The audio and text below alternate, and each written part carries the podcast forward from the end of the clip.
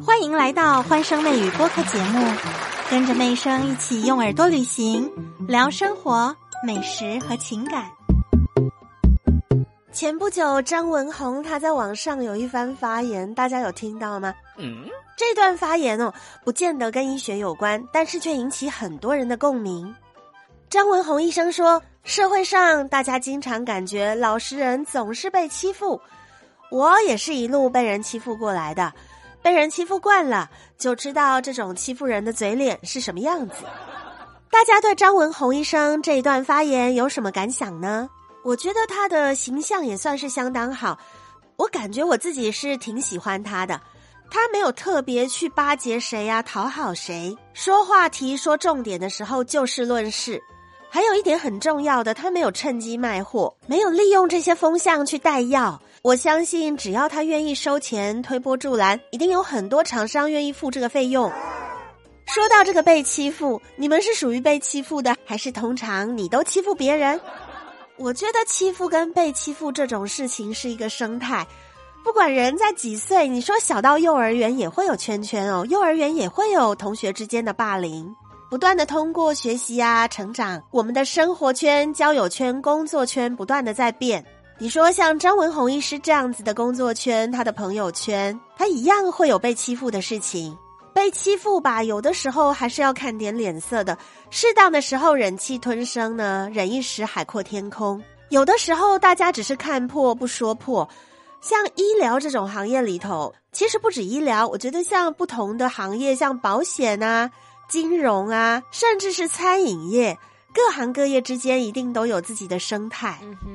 有一个台湾作家叫侯文勇，他写过一本书叫《白色巨塔》。白色巨塔就是在讲医生之间的权力斗争。白色是医生袍，象征圣洁救人。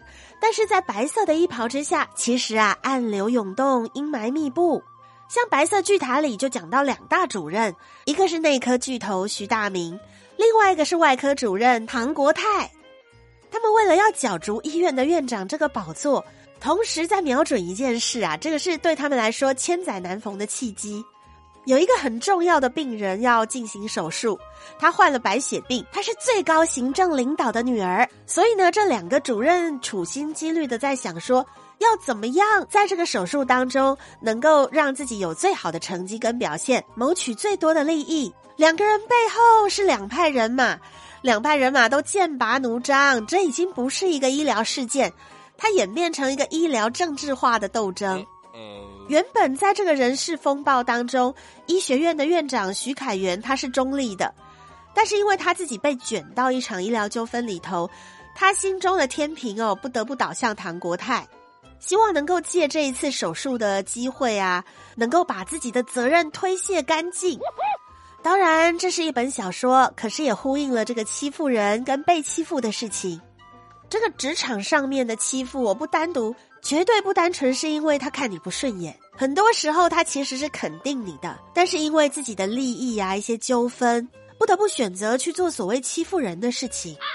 成年人的世界是很复杂的，如果对医院的生态感兴趣的话，推荐大家可以去看这本侯文勇写的《白色巨塔》。你们在职场当中被欺负的时候都是怎么度过的呢？忍一下就过去，还是找朋友说？或者跟妹生一样看看书，思考一下后面的路怎么走。咦，和妹生相约下期节目见，记得评论、订阅、加关注，更多热点趣闻带给大家。